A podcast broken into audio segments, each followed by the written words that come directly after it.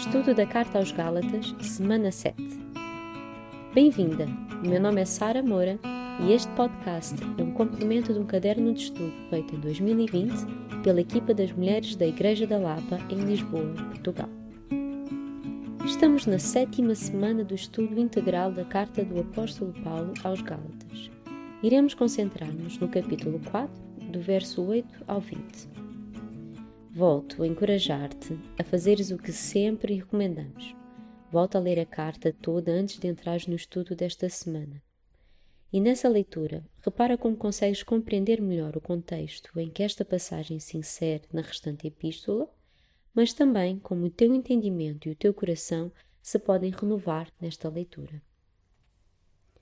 Na semana passada, vimos como a nossa fé em Jesus nos liberta da escravidão do pecado e nos dá uma nova identidade enquanto filhos de Deus. Deixamos de ser escravas para ser coerdeiras com Cristo, e porque Ele cumpriu a lei, podemos servir a Deus em liberdade.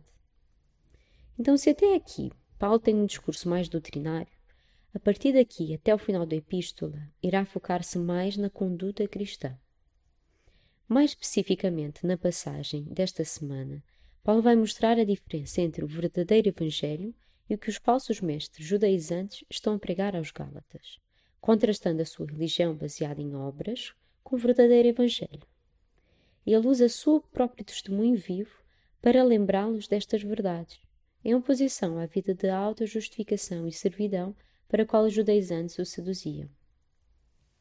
Pelo versículo 8, percebemos que os Gálatas no seu passado tinham estado sujeitos à servidão de deuses pagãos o que naquele contexto significaria que tinham tido uma vida imoral associada às práticas pagãs.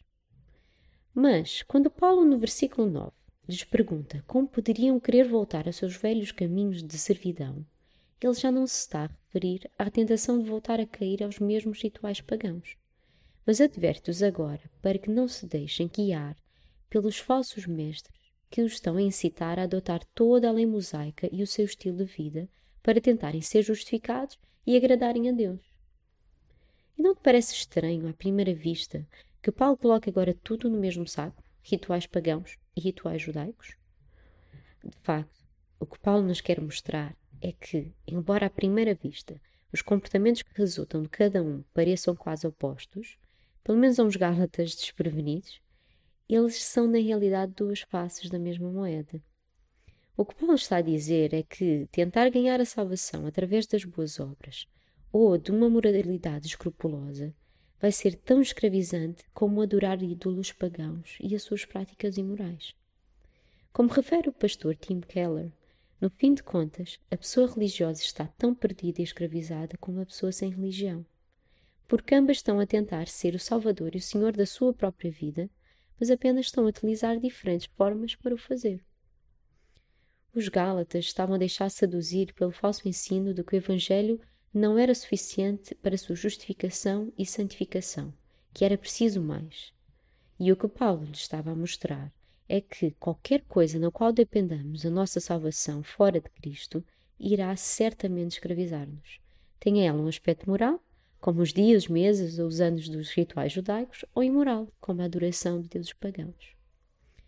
Creio que não era por acaso que a tentação dos Gálatas não fosse propriamente a de voltar às práticas pagãs que automaticamente revelariam a sua idolatria, mas passasse mais pela tentação de praticar boas obras que encobririam a idolatria do seu coração e que, no fim, eh, os fizesse sentir mais merecedores da misericórdia de Deus. O aviso de Paulo também serve para nós hoje porque certamente não estamos menos livres de cair nestas mesmas armadilhas na nossa caminhada cristã, até mesmo nas boas coisas que fazemos. Da mesma forma, podemos hoje ser tentadas a encontrar justificação nestas coisas que fazemos, seja no nosso serviço na igreja, nas nossas disciplinas espirituais, na nossa família, no envolvimento de causas sociais. O problema não está nas coisas em si. Aliás, é possível, através das melhores coisas que Deus nos dá, tentarmos ganhar a nossa salvação através das nossas obras, de modo a torná-las em falsos salvadores ou ídolos que acabam por nos escravizarem. É exatamente porque aparentemente estamos a fazer boas coisas que a idolatria se torna mais difícil de reconhecer e mais subtilmente rouba o nosso coração e nos afasta da verdadeira liberdade que só encontramos em Cristo. Da mesma forma como o escrupuloso cumprimento da lei não tinha poder para tornar os Gálatas melhores ou mais fortes na sua caminhada, antes, pelo contrário, os enfraquecia, também nós hoje podemos ser enfraquecidas na nossa caminhada. O problema está então no nosso coração. E se ao fazer estas coisas, estamos a depender de nós próprios ou do Espírito Santo? Se estamos a procurar engrandecer-nos a nós ou a Deus? Sugiro então que, a partir do texto, nos questionemos: será que temos tido mesma, o mesmo olhar preocupado e atento de Paulo em relação à idolatria do nosso coração? Temos-nos apegado à nossa verdadeira identidade dada por Cristo? Ou temos-nos deixado apegar às outras coisas que acrescentam falso sentido à nossa vida?